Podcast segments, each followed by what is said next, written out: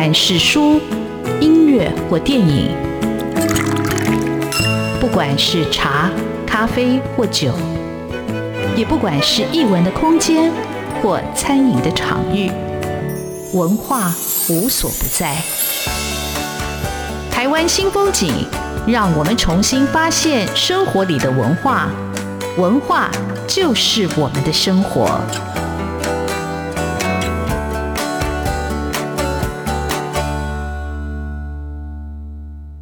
台湾新风景，我是主持人廖志峰。文学艺术丰富了我们的视野，滋润了我们的心灵，而文化就是我们的生活。各位听众朋友，大家好！今天为各位听众朋友邀请到的来宾是诗人钟永丰。永丰最近出版了一本新书《菊花如何夜行军》啊，那这我印象中是永丰的第一本书，但永丰说他之前其实已经出过两本书，但我一直都没有注意到。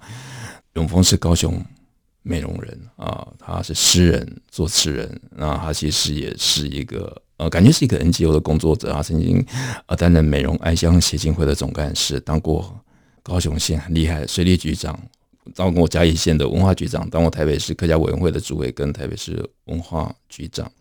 那他也是很厉害的作词人啊，他入围了金曲奖的最佳作词人奖。二零一七年，他以伪装专辑获得了金音奖跟金曲奖评审团奖啊。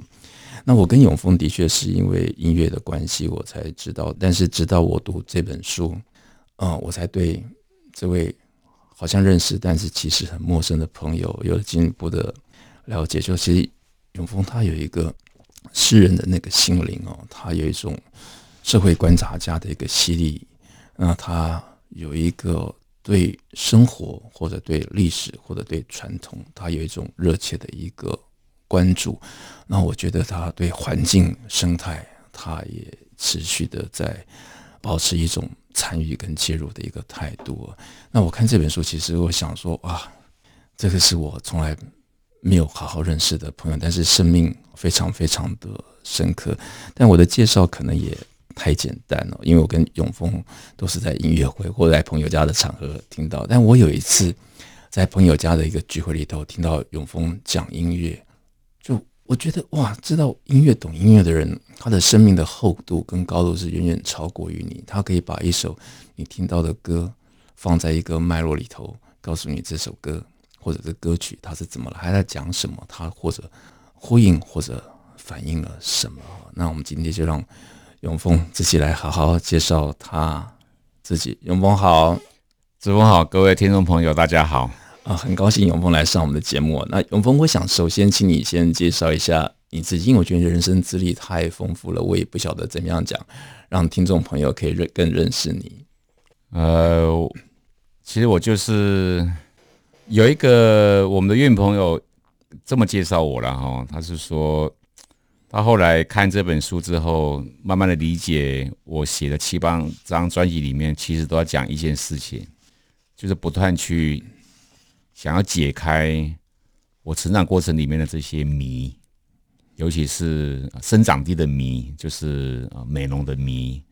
然后解谜之后回去，回去之后又发现新的更大的谜团，然后又再离开，然后再解谜。他说他观察我这二十年来的创作历程，基本上就是解谜回家，解谜回家的这些过程。好，但是你在过程不知不觉你也到了人生的一个临岸的阶段了。那这本书我大概它分了五章哈，五个段落，但基本上永丰是按照成长的阶段他的经历来写。那其实这本书我读得很慢哦，然后我一直在折角。我想说，哇，永丰的少年，就是他少年其实就是一种很敏锐的一个心灵哦，不管进来的声音，不管吃的味道，哦，不管他的家庭，不管他的邻居，在这书写里头，我觉得都很诚实的来。写出他一个真实的一个感受，而那些他成长过程里头的这些亲人、朋友、同学，我觉得那个面目都很清晰的在这书里头出现啊。那永丰，你什么时候开始有这样一个敏锐的观察呢？或者这个阅读跟写作怎么样进到你的生命里头来呢？呃，我也不知道我为什么会把这些事情记那么清楚。那我最早印象就是我小时候很喜欢发呆，而且我会发呆很久。我后来想一想，就是为什么我会有那么长时间发呆？哈，我觉得跟一九六零年代末期，当时南台湾已经开始了如火如荼的工业化跟都市化有关系。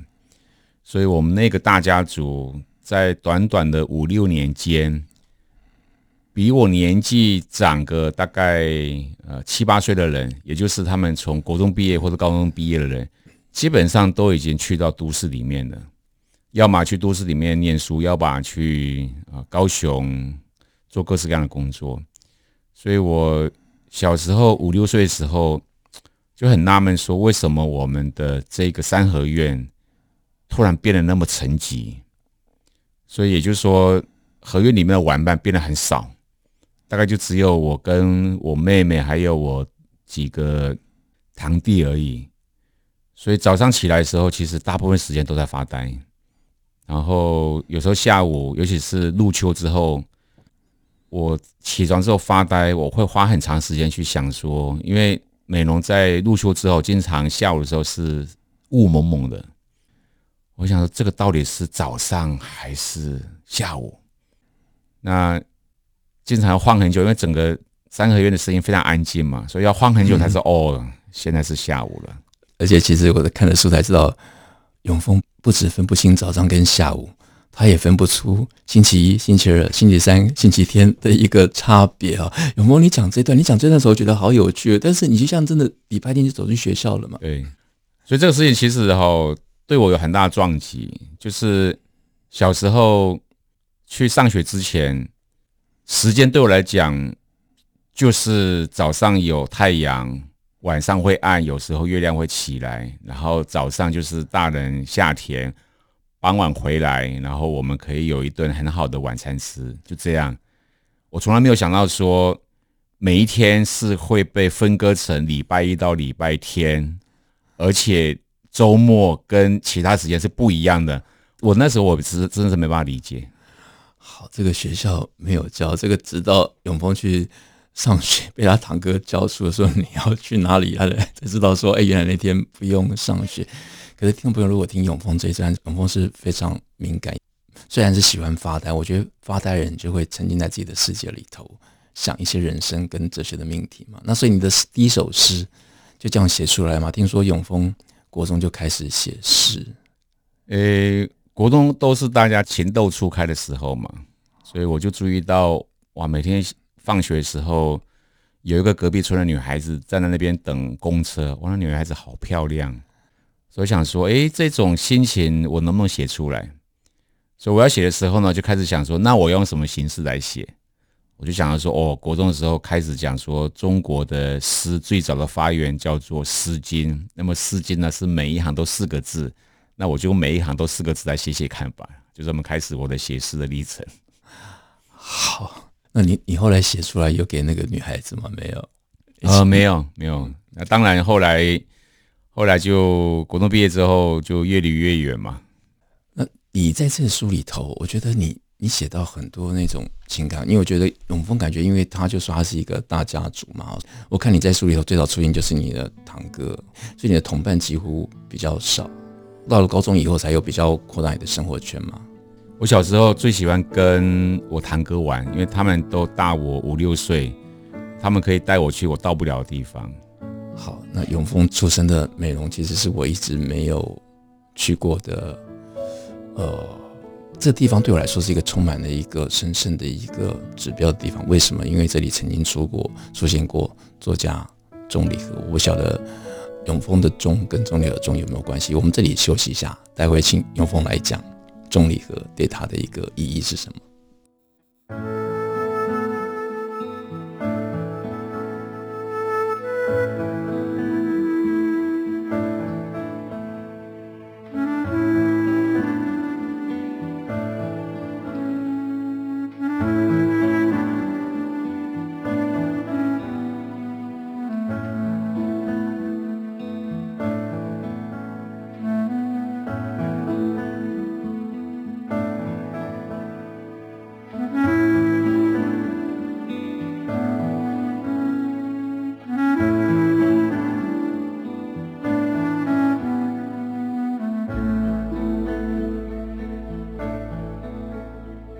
新风景现场为各位听众朋友邀请到的是作家、诗人钟永丰。永丰出版了他的新书《菊花如何夜行军》，待会再来讲为什么是这样的书名。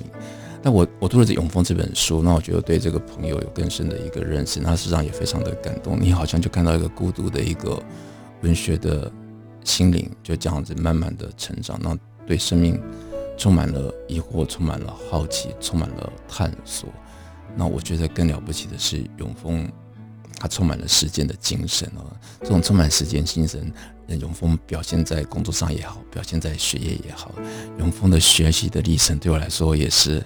我没有想过的，就我都没有有勇气去背叛这样一个学习历程，但永丰就这样实践了。哈，但我要先请教一下永丰，因为我看了这本书，我觉得永丰是不是漏掉一个人没有写？那个人就作家钟理和。但永丰的解释是这样，我让永丰自己来说，为什么没有写到钟理和？呃，两个原因啊。第一个哈，要能够写。钟理和先生的东西，我觉得要做足功课。那钟理和的书虽然说我大部分看了，可是一直没有碰到机会有人邀稿写钟理和，所以我一直没有机会写钟理和。然后第二个哈，就是钟理和对我还有对美容影响其实非常深。这种深哈很有趣的哈，是透过李行导演的电影《原乡人》，因为李行当年我问过他。就是他们当年为什么会在啊美容首演？我觉得这是他们当时非常进步的地方。他觉得就是要回到钟理和的故乡来首演这一部《原乡人》。所以当时我父亲载着我去美容看这部戏的时候，我有非常深的一个感动，就是说，因为我发现里面有一段哈出现烟笼的场景的时候，我父亲在旁边抽泣，对。我一直想，我父亲为什么会激动的哭？我猜，那可能是他们这一辈子第一次在电影上面看到他们的影像，看到他们作为一个烟笼的影像。我想，那个那个激动应该是非常复杂的。所以，我也通过这种影像，我开始对钟理和还有对李行产生一种遥远的敬意。我说，哇，这些人好了不起，可以把我父亲这种卑微的农民的形象可以写进去，可以拍出来。所以这个东西其实影响我非常深，影响深到后来我一直想要努力把我父亲还有他们那一辈农民的形象，用各式各样的方式表达出来。所以后来申祥跟我开玩笑说，其实我们写了那么多东西，其实就是我们父亲那一辈人的农民形象，而那一辈的农民形象呢，其实就是长子。因为他们都是在一九四九年之后呢，逐渐接下家里的农务。那同一个时间呢，台湾开始有工业化，开始有各种阶级爬升的机会。所以这种机会呢，都是让给他们的弟弟妹妹，他们就留在农村里面，把田地料理好，把父母照顾好。所以后来他们当然经历过各式各样的变化，各种失落，各种情绪。所以后来申祥说：“哦，我理解了，原来我们写的都是长子的农民的故事。”呃，我听永丰这样讲，真的心里真的也很感动。而且我看这本书，其实心里就觉得很感动。那种父辈的土地的农业的农村的，在这本书里头，他就都浮现了。那刚才永丰有讲，为什么他的父亲看到原乡人会抽泣？他提到了一个关键字，就是烟农。呃，永丰家里就是种。烟草哈，那在书里头会出现了火房啊，然后烟草。那你跟听众朋友来介绍一下美浓这个地方，那或者火房，你们称的火房到底是什么样？就是一个堂，就是我知道是堂屋，但是伙房又特别指什么？呃，这个哈，一般人讲这种房子哈，都讲什么三合院啊、四合院啊，可是美容不这样讲，美容讲伙房，佛是那伙伴的伙，房间的房。后来我跟几个建筑界的朋友，就是研究美容建筑的朋友聊到这一个概念，他说他的理解对于美容人而言，这个三合院呢，它其实是一个居住的单元，而且这里面不是只有建筑，还有很多生活，还更重要就是人际关系。所以他认为美浓人用火房来称呼三合院，他觉得是一个非常完整的一个概念。那美浓大概是在明治时期末年，当时的美浓的镇长，就是当时的街长，呃，把这个烟草这种呃事业呢引进到美浓来，当然跟政府有各式各样的合作，然后加上美浓的南边是非常广求的高滩地，所以它有非常适合烟草生长的沙土地。所以造成美浓在一九五六年代的时候，当时美浓烟草的种植面积、产量跟种植的户数都是全台湾第一的。呃，我在看永丰的书里头，他提到了美浓之所以适合生长烟草，它除了土地外，因为它的水也很丰沛，这也是为什么永丰会投入反美容水库的一个运动。但是在这书里头，永丰提到。在书里，他说，父亲是他最好的老师哦。就当大家怕自己的小孩去游泳、去学骑摩托车的时候，他父亲就带他去学骑摩托车。永丰，你谈一下这段好吗？我觉得这段父亲对你来说，你的印象，他给你真正的一堂课是什么？我非常感激我父亲，因为我父亲是长子，我是独子。那在那么重视教育的美浓，如果你是家中的独子，父母通常不会放过你，一定是压着你读书、读书再读书。但是我父亲在我很小时候，我父亲就会把家里的一些劳务交代给我，比如说在小学二三年级开始，他就把家里面的水牛交给我，所以水牛在下田之后的照料工作就是我我的责任，所以就觉得，哎，我父亲就开始交代责任给我，然后会跟我讲这做事情的这些细节。所以我就知道说劳动是怎么一回事，然后我到每一个成长阶段的时候，我父亲就会教我新的东西。比如说小学五年级的时候，我父亲教我驾牛车，所以我把牛车驾到三公里以外的这个荖浓溪的河畔时候，那一刹那我就觉得说，哎，我就长大了一点了。国中二年级的时候，他问我说，你要不要学机车？我说我想学。然后到了高中的时候，他问我说，你想不想学铁牛车？你想不想驾耕耘机？你想不想学拼装车？我就一步步的学上去。所以我非常感谢我父亲愿意把我拉去田里面劳动，然后我因为参与劳动，所以我认识了生产，认识了在呃农业过程里面的各式各样的人际关系，还有他们的语言。呃，其实永丰已经学会了一个农事、一个农人应该具备的基本的操作的一个条件哦。这是为什么永丰？对美容或者对这个生长的这个土地，他给予的情感这么深，因为他知道这一切是怎么样发展起来的。我认识永丰是因为永丰写的歌哈，我觉得我最早有印象的其实就是种树啊。哎，我听到种树的那个旋律，那林生祥的声音出来的时候，那么轻柔啊，那么轻柔，但是它其实很唤起你心里深处的那种对土地的那种情感，就很自然的。你就被那个打动了。好，永丰，你可以聊一下你跟生祥的这段相遇吗？你们到底是怎么样相遇的？其实就是当时美容因为水库这个事情，所以几乎你不管是赞成或反对的，全镇都动员了。那一九九四年的时候，申祥当时在念丹江大学，他就回来找我们，就说他想对这个事情有所贡献。然后他能做的事情就是唱歌。那他想把他在丹江办演唱会所收到的门票的收入捐给我们，就这么开始认识的。所以这一认识到现在，将又过了十几年嘛，二十年，觉得哇，真是很长的，我觉得很坚贞的、很长的、很难得的革命情感。我们这里休息一下，待会就来讲《菊花如何》叶行军。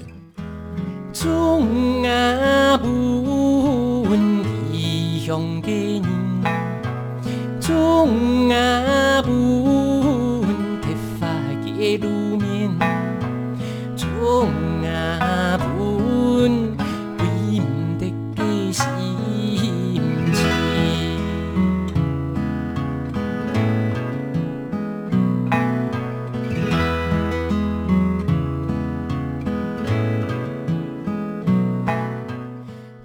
新风景现场。邀请到的是诗人作家钟永峰，永峰写了《菊花如何》，夜行军，他写的不只是歌的故事、创作的故事啊，生命的故事。好，我们刚才讲到林生祥，林生祥上场了。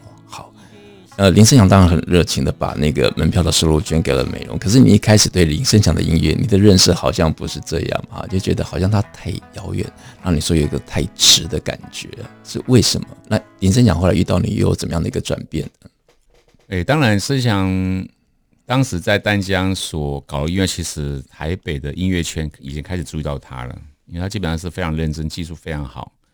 所以当时生祥在淡江创作的时代呢，已经来到民歌的末期了，开始有所谓的新母语歌谣开始出来，然后当时也是台湾的摇滚青年开始疯各式各样的前卫摇滚的那个年代，所以当时生祥创作基本上就有这两个事情的影响。那生祥后来决定回到美浓，我们一起要创作音乐的时候呢，我们开始讲一件事情，就是我们的音乐。从何而来？如何建立起来？所以我当时就开始跟生祥讨论，我们的音乐应该从什么样的方法论里面长出来。那我就跟他分享了，呃，摇滚乐如何从蓝调，如何从节奏蓝调，如何跟六零年代的各式各样的社会运动对话，然后发展出后来影响到全世界的这个音乐。所以我们开始讨论说，那如果我们这样回到美浓，那我们应该用什么样的方法，用什么样的认识来面对我们创作的环境跟我们创作的目的？所以开始就，呃，我们就开始学习美浓的八音跟山歌，然后开始想要用我们自己传统里面的乐器去组织我们自己的乐团。所以我们当时我们就很有意思的决定，我们不要电吉他。我们不要一般的爵士鼓。当时我们想说，我们有没有可能用唢呐来替换电吉他？我们有没有可能用传统的八音里面的打击乐器来替代一般摇滚乐团里面会用的爵士鼓？然后，如果是这样的话，那我们如何能够让八音跟山歌的曲式能够转成一种比较现代性的民谣跟摇滚？所以开始。用这样的方式呢，把我们的乐团跟我们的专辑呢弄起来。好，那我在认识永丰或者生祥之前，其实我我在关西去过一阵子，他们关西他们其实也是有就是山歌啊，然后经常有山歌的这种演唱啊。我觉得山歌它就是生活里头的一种情歌，就把人的情感很直接做一些表达。那关于山歌，其实永丰也透过母亲来讲山歌的这一段记忆啊。那永丰其实跟生祥在呃认识以后，那创作作品非常多。那其中有一张作品，那其实是很重要的作品，就是《菊花夜行军》哦。你讲一下这张专辑创作或者成型的一个过程跟故事好吗？其实美容开始种菊花是在一九八零年代中那个时候，当时美容农民已经意识到两个问题会让美容的烟草可能无以为继，一个是美容的劳动力不断的老化。因为烟草需要大量劳动力嘛。第二个就是当时台湾已经在国际上面去洽谈要进入国际贸易的这个事情，大家当然知道，如果照那个方式谈的话，一定是让农业退场，让台湾的工业能够出去嘛。所以很多农民已经意识到了，所以一九八零年代开始有农民去试种其他的经济作物，他们看到彰化田尾那一带的菊花种植，所以他们就试看看。所以一九八零年代的时候呢，我在美浓。第一次看到晚上打灯的菊花田的时候，对我震撼非常大。就说以前的作物跟人一样，都是日出而作，日落而息嘛。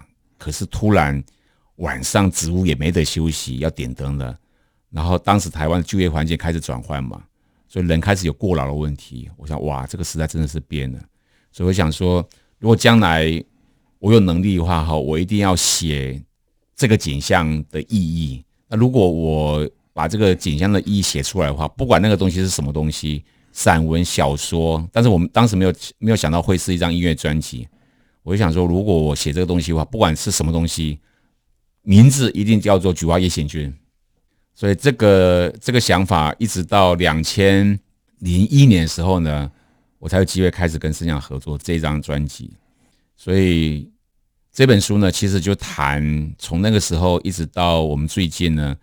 我们书写这些音乐的方法所以加了一个如何，菊花如何夜行军，就是我们我们在想，就是把这些农村的这些现象问题，把它变成歌的这些方法的这些想法了。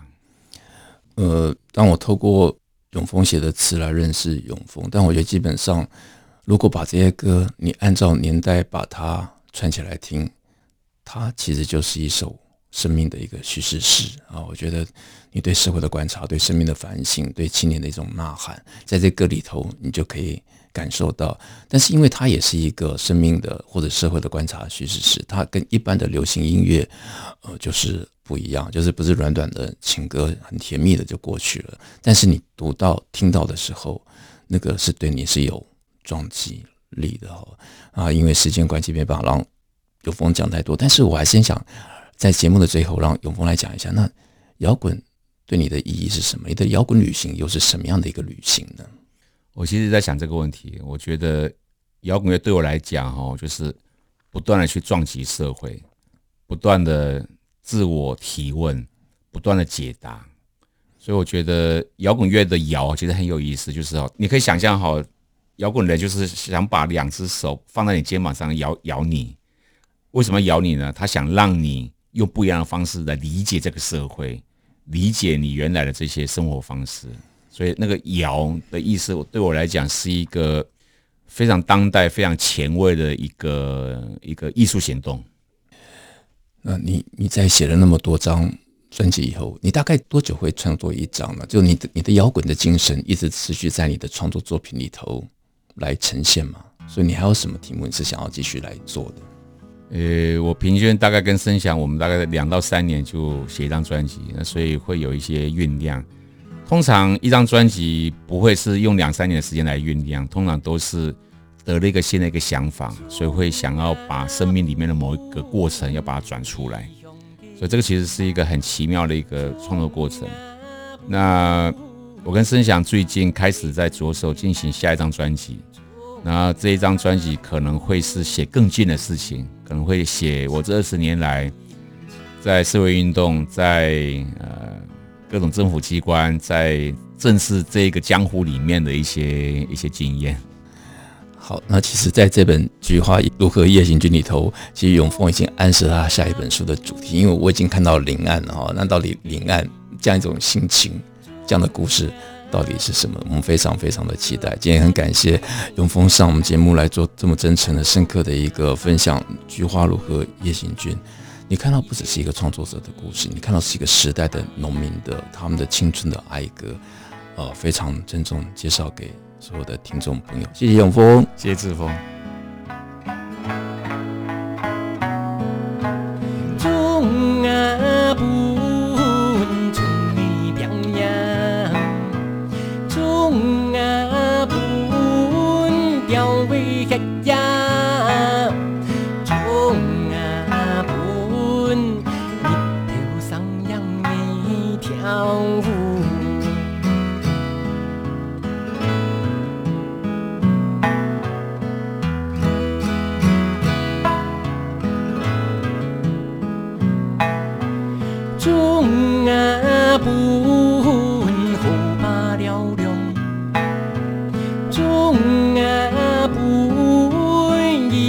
准备，冲啊奔，南风吹来冲山歌。